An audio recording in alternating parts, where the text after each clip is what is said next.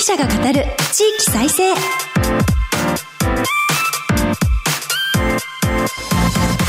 日本経済新聞の支局記者が語る地域再生。番組進行を務めます。古き良き時代から来ました。真面目なアイドル真面目にアイドル。ユッフィーこと寺島由布です。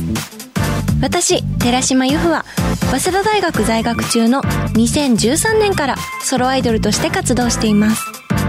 ゆるキャラ好きとしてゆるキャラグランプリをはじめ各地のキャラクターイベントで MC も担当してきました。どうぞよろしくお願いいたします。今日本経済新聞の電子版では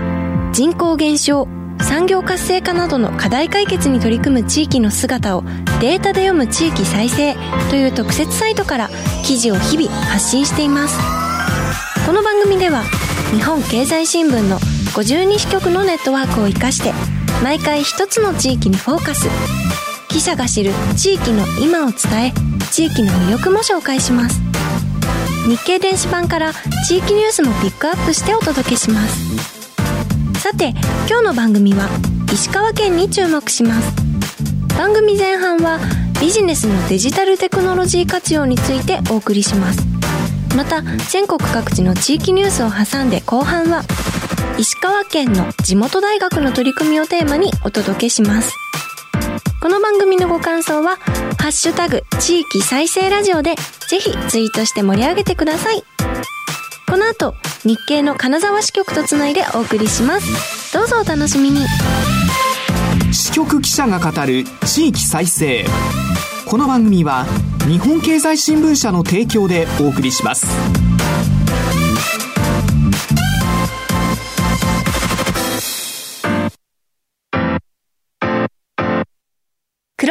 ローズアップ石川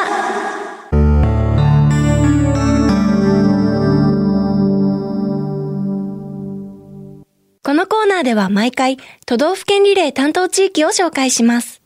今回は石川県の金沢支局です。ここからはマイクロソフトチームズを利用してお送りします。日本経済新聞金沢支局長石黒和弘さんとつながっています。金沢にいらっしゃる石黒さん、よろしくお願いします。ユフィさん、よろしくお願いします。今週から2週間にわたって石川県を取り上げさせていただきます。講習文を担当する石黒と申します。どうぞよろしくお願いします。金沢支局長の石黒さん、よろしくお願いいたします。早速ですが、石川県出身の著名人や自慢できるものなどご紹介いただけますか？はい。石川県の知事は昨年の選挙で初当選した長谷博さんです。元プロレスラーで国会議員を務めました。文部科学大臣も経験されました。石川県出身の有名人としては、人気俳優の浜辺美波さん、スポーツではプロ野球や大リーグで活躍した松井秀喜さん、お笑いではゲッツで知られるダンディ坂野さんあたりでしょうか。観光キャラクターでは100万さん、ヒゲがあってだるま型で可愛いです。モチーフになった郷土玩具、加賀八幡起き上がりがこれですけども、支局にございます。ラジオで見えませんがすいません。ああ、かわいい。伝統工芸品がモチーフになったゆるキャラなんですね、100万さん。そして、石川県の著名人もいろいろ教えていただきましたが、浜辺美波さんといえば、朝ドラ、ラーマンなどでもご活躍ですよね。それでは、改めまして、日本経済新聞の金沢支局についてもご紹介ください。はい。日本経済新聞社の金沢支局は、金沢駅から歩いて20分ほどの旧城下町エリアに位置しています。近くには日本三名園の一つである兼六園があります。支局の隣にあるのはおしゃれなホテル。大正ロマンの情緒を利にして結構人気です。毎朝、支局の窓からニコニコしながら朝食を味わっている宿泊客の様子が見えます。また近くに着物のレンタル店がありまして、着物姿で兼六園に向かう観光客の姿も目立ちますね。うん、風情があって素敵な場所ですね。石川県の県庁所在地、金沢について、改めてその場所を教えてください。はい。金沢ですが、東京駅から北陸新幹線の輝き号で2時間半、大阪や名古屋からも鉄道でおおむね2時間半で行くことができます。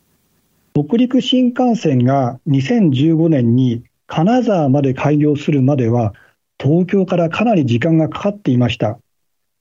ユフィさんがオープニングで2013年からソロアイドルとして活動していますってお話しなさっていましたけども、2013年当時は東京から金沢まで4時間ぐらいかかっていました。まず東京駅から新潟方面の上越新幹線で越後湯沢へ、そこから北北線と JR 北陸本線の在来線特急を経由していました。さらに昔は上野駅から国鉄の特急白山号で金沢まで6時間以上かかっていました。前焼さておき、本日はよろしくお願いいたします。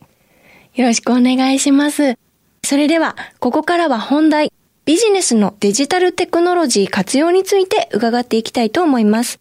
石川県内の企業が様々なシーンでデジタル化による業務効率化とサービス向上に取り組んでいると聞きます。はい、そうなんです。石川県など北陸は人手不足が深刻です。有効求人倍率が全国平均より高い状態が続いています。独自技術を持つ製造業が集まっているほか、観光産業も盛んです。新型コロナウイルス化で観光客が減りましたが、今は戻ってきました。製造業の省力化が進む一方で、サービス業にもデジタル化による効率化や新しい取り組みが出始めました。特に石川県庁のデジタル化実践道場という中小企業向けの研修に参加したところがユニークな動きをしております。県の研修事業であるデジタル技術を活用するノウハウを学ぶデジタル化実践道場に参加した企業にはどのような例があるんでしょうか？はい。まず、綿棒本陣といううどんや蕎麦屋さんのチェーンをご紹介します。データを使ってサービス向上に取り組んでいます。県内のある店には入り口に人工知能、まあ、AI カメラが置いてあります。コロナ対策の体温測定の役割のほか、来店客の大まかな年齢を把握するためのものです。日経電子版ではその写真も載せておりますけども、外見は体温測定の端末と同じです。店員さんはお客様から注文を受け付ける端末で、実は家族連れとかですね、シニア層といったお客様の属性も入力してるっていうことなんですね。それで、それらのデータを組み合わせて来店客やメニューの需要を予測します。何月何日が暇なのか、いや逆に忙しいか予測して、従業員のシフトの作成に活用するなどしています。これはですね、ベテランの従業員の勘に頼った作業をできるだけ平準化します。うまくいけば人手不足対策につながります。また、メニューのデータ分析で分かったことがあります。サラリーマンなどは平日の昼間、寝頃感がある日替わりセットってよく注文しますけども、シニア層は違いました。結構、店内でまゆっくり過ごしたいって人がいて、こういう方はですね、日替わりというよりは、比較的高めのメニューをゆっくりと味わっているってことが分かりました。こういうことはおすすめメニューをですね、店員さんがご紹介する場に役立っているってことなんですね。以上のようなこのデータ分析などのノウハウは、県のデジタル化実践道場が役立ったとのことです。データを取得して分析するというのは企業の戦略にとって大事なことですよね。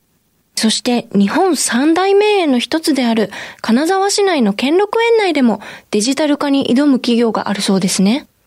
はい。兼六園には複数の茶店がありますけども、その中で日本最古と言われる噴水の前にある茶店、兼六亭っていうんですけど、そこが今回の主役のお店です。昨年秋にカフェのような店に改装したばかりなんですけども、実は店舗運営も一気にデジタル化しました。このお店の創業は1918年。すごく歴史のある会社です。店の改装前はいろんなまあ観光地にありがちな団体客向けのお食事処でした。注文したら店員さんが伝票に手書きしましてですね、厨房に声をかけるようなお店です。最近ではあの社員旅行のような団体客が減る中でですね、新型コロナウイルス化が追い打ちをかけました。そこで個人客向けの店にシフトしましょうというふうなことを考えまして、同時に業務の効率化をしないと、新しい取り組みもできないと考えました。そこでこの店のですね、おかみさんがですね、県のデジタル化実践道場に参加しました。おかみさんはこの茶店にですね、まあ、入社する前にですね、情報技術の関係のお仕事なさったことがあるっていうこともあって、参加したっていうふうに聞いております。その結果、ポスとかですね、顧客管理だけじゃなく、需要予測システムという、まあ、小さな茶店ではありえないデジタルツールを導入しました。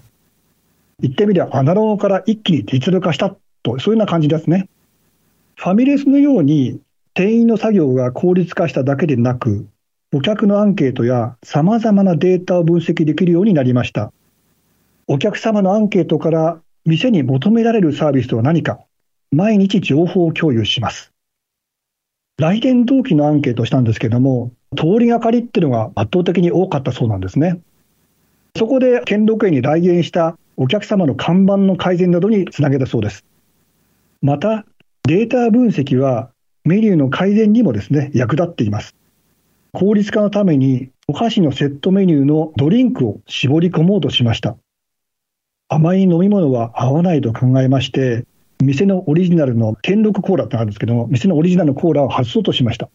このコーラ、あの、私もいただきましたけども、すごく甘くて美味しいんですけども、これに甘いお菓子合うのかなっていうふうに思ったんですね。ちなみにこの兼六コーラもですね、電子版には掲載しておりますので、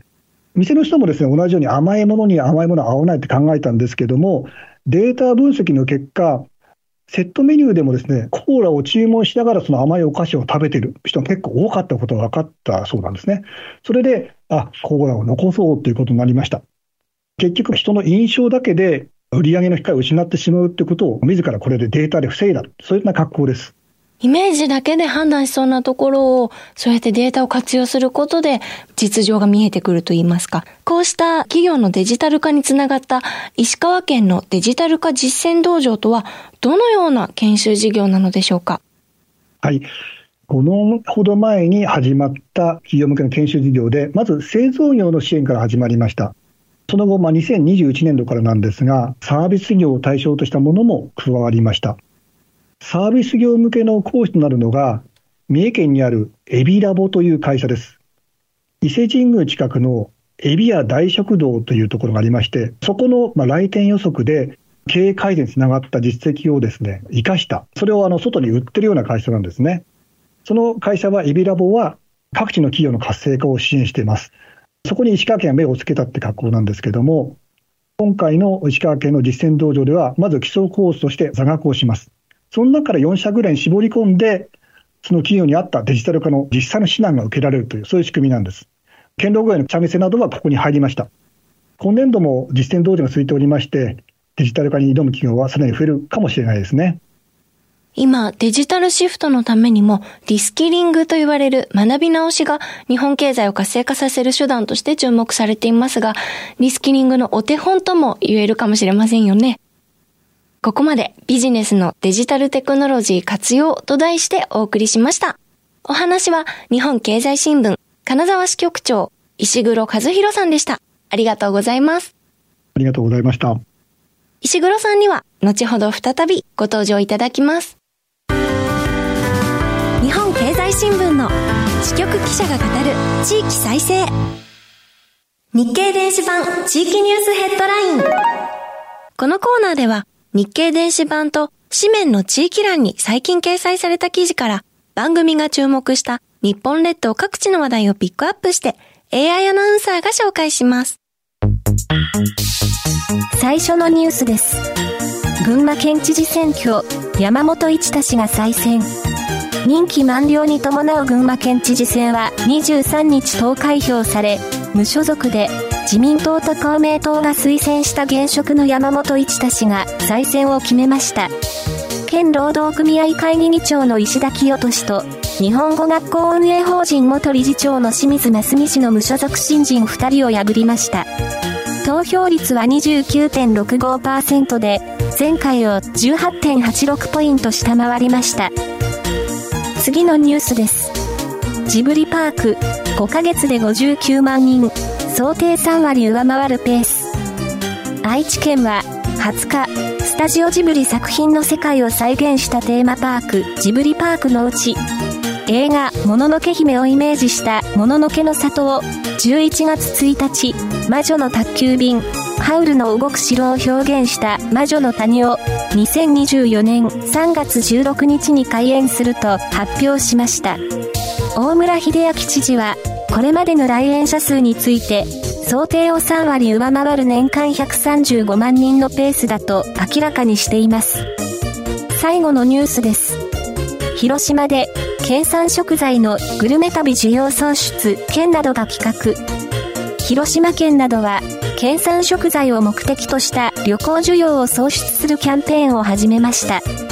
県産食材の販路や消費の拡大を目指して魅力を伝える美味しい広島プロジェクトの一環で、主要7カ国首脳会議 G7 広島サミットで集まった注目を国内外からの旅行客の増加につなげたい狙いです。ここまで AI アナウンサーがお伝えしました。日経電子版地域ニュースヘッドラインでした。ご紹介した記事の全文は日本経済新聞の電子版でチェックしてください。支局記者が語る地域再生。引き続き日本経済新聞金沢支局長石黒和弘さんにお話を伺います。ここからは石川県の地元大学の取り組みについてお送りします。石川県内には大学など21の高等教育機関があると思いますが、各大学がユニークな取り組みを行っているそうですね。まず、金沢工業大学は、学生の様々なデータを解析できる統合データベースを作ったとのことで、これによってどのような効果が期待できるでしょうか？はい。データベースの狙いは、学生の学びを支援するためのものです。特に成績不振などによる退学者を減らす狙いがあります。金沢工大には毎年1600人程度が入学しますけども、近年は1割程度が退学してしまいます。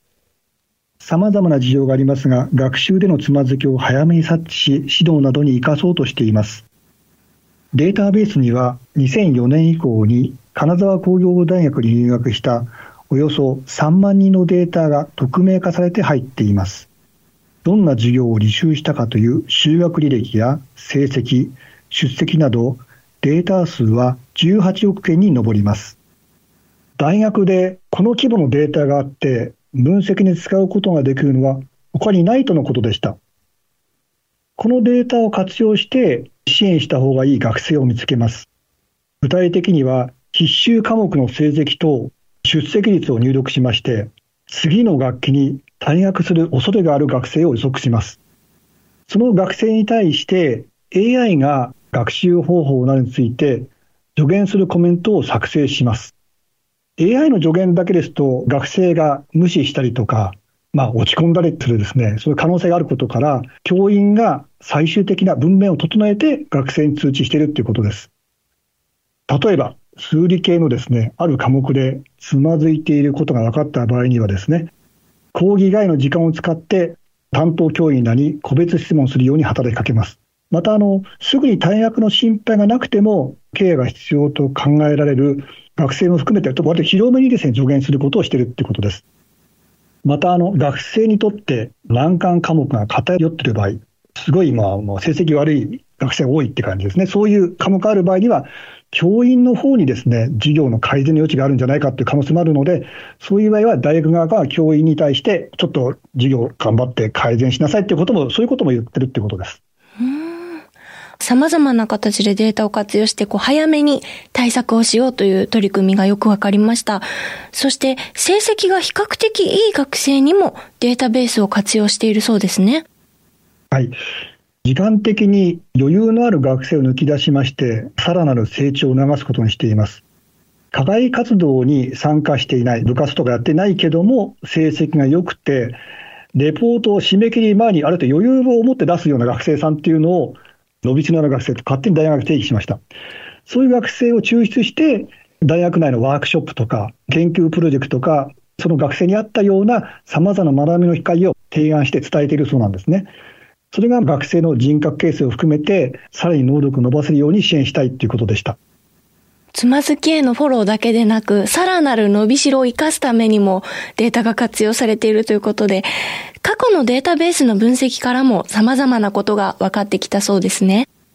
はい。金沢工業大学によりますと、金沢工業大学の入学試験の成績と、その後の大学の成績はほとんど相関関係ありませんでした。つまり入学試験が良くても大学成績は関係ないということなんですね。逆に大学1年の成績と2年の成績は相関関係がありました。一方、退学した学生さんというのは成績や出席率が低く、出席率は80%を下回ると退学の可能性が一気に高まっていったということなんですね。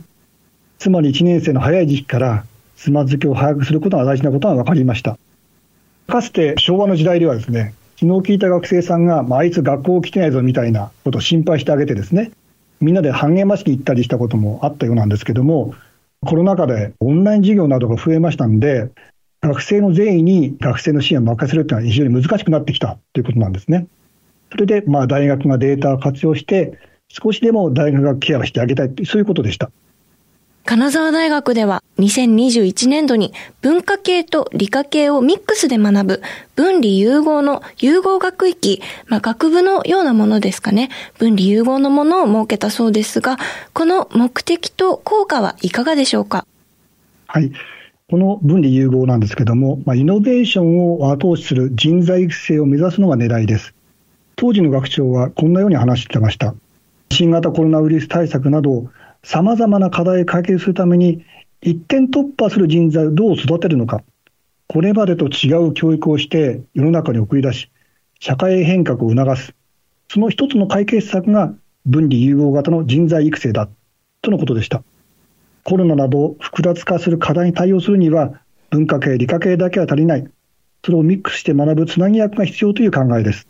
一方、国立の金沢大学といえども、改革をしないと首都圏や関西など都市部の大学に学生を取られてしまうという危機感があります。金沢大学は2008年から学域学類制というものを採用しています。